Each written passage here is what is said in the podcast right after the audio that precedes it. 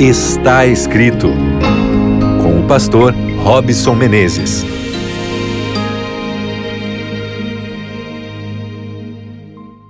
Seja bem-vindo mais uma vez ao seu programa Está Escrito. Estamos começando aqui, se ajeita aí no carro, se ajeita no sofá, em casa, em qualquer lugar, para que você tenha momentos muito agradáveis aqui juntos, estudando a Bíblia, a palavra do Senhor, meditando sempre naquilo que constrói a nossa espiritualidade, que constrói a nossa identidade e identificação com Jesus.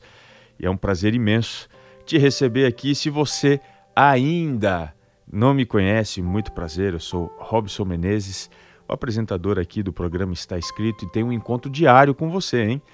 Você que sintoniza aí a frequência da Rádio Novo Tempo, de qualquer lugar desse Brasil, que Deus abençoe você. Se você também está aqui é, no podcast do programa está escrito no Spotify, no Deezer.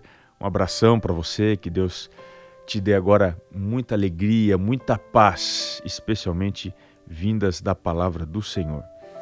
Nós estamos aqui já há algum tempo falando sobre as emoções, discutindo, e são tantas as emoções, não é mesmo? E hoje nós vamos avançar um pouquinho mais para falar sobre a hipocrisia. Emoções que são forçadas, manipuladas. Já já a gente entra nesse tema. Antes eu quero fazer uma pergunta para você. Você está ligado aqui comigo? Pense aí na resposta. Você tem inimigos?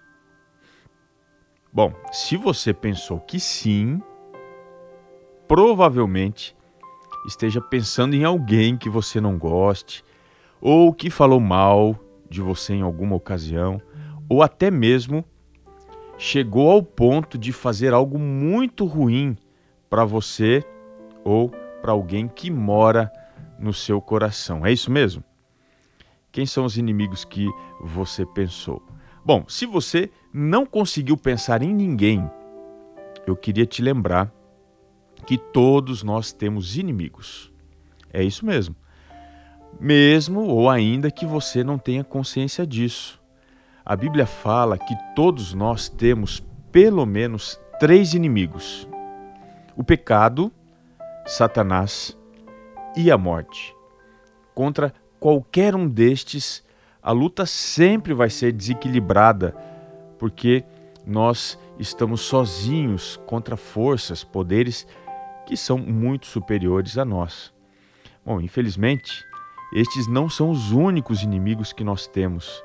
Às vezes, os inimigos vêm de onde a gente não espera. E é bom saber que quem são os nossos inimigos, os nossos adversários, porque fica mais fácil a gente lidar com a situação, não é mesmo? É difícil demais você ter um inimigo disfarçado de amigo. Não é verdade? O problema é você ter que enfrentar a dissimulação. Porque pessoas dissimuladas fazem grandes estragos. Bom, além do pecado, Satanás e a morte, a Bíblia conta que Jesus tinha alguns inimigos, pessoas que viam nele algum tipo de ameaça para os seus planos, os seus objetivos. Quando a gente analisa o contexto geográfico, histórico, especialmente cultural, geopolítico dos dias de Cristo, a gente percebe que o judaísmo ele tinha muitas facções, muitos grupos. Por exemplo, tinham os saduceus, que eram o alto, era um alto escalão econômico e político da Judéia.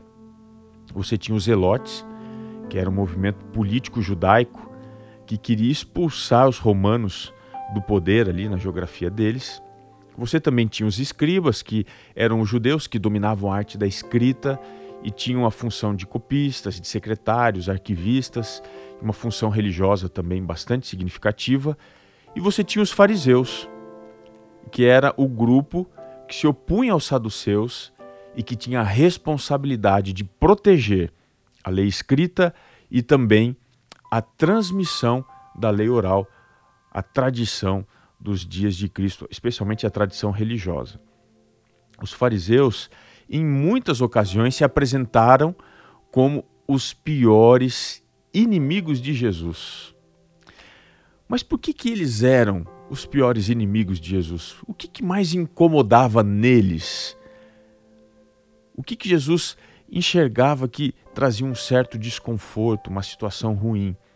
Eu queria a Bíblia com você e nós vamos ler aqui Lucas 12, do verso 1 até o verso 2. Diz assim: Posto que miríades de pessoas se aglomeraram a ponto de uns aos outros se atropelarem, passou Jesus a dizer, antes de tudo, aos seus discípulos: Acautelai-vos do fermento dos fariseus, que é a hipocrisia. Nada há encoberto que não venha a ser revelado, e oculto que não venha a ser conhecido. O problema que Jesus tinha com estes homens, os fariseus especificamente, era a hipocrisia. A palavra hipócrita no grego é a junção de duas palavras: hipo, que significa sob, de baixo, e crino, que significa julgamento ou juízo. Literalmente significa subjulgando ou julgando de maneira inapropriada. O hipócrita é aquele que oferece uma resposta encenada, que não é real. A melhor tradução para esta palavra seria alguém agindo sob uma máscara, uma máscara, dissimuladamente. Um hipócrita, então, seria alguém que finge, como se fosse um ator que está ali no teatro ou na televisão, de maneira literal, interpretando, ou alguém que diz uma coisa, mas faz outra, isso de forma simbólica.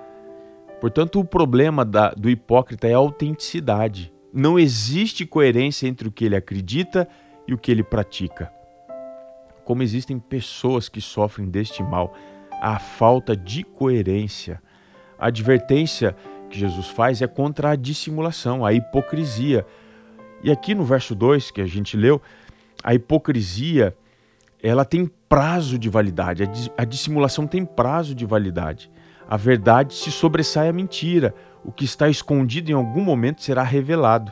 Mas não para aí, olha no verso 3.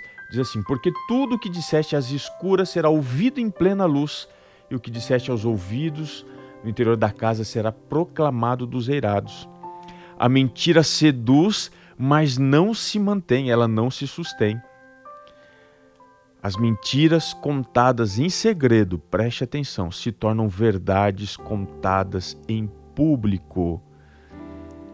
Terceira coisa, o verso 4 diz: Digo-vos, pois, amigos meus, não temais os que matam o corpo e depois disso nada mais podem fazer. A mentira, ela também é limitada.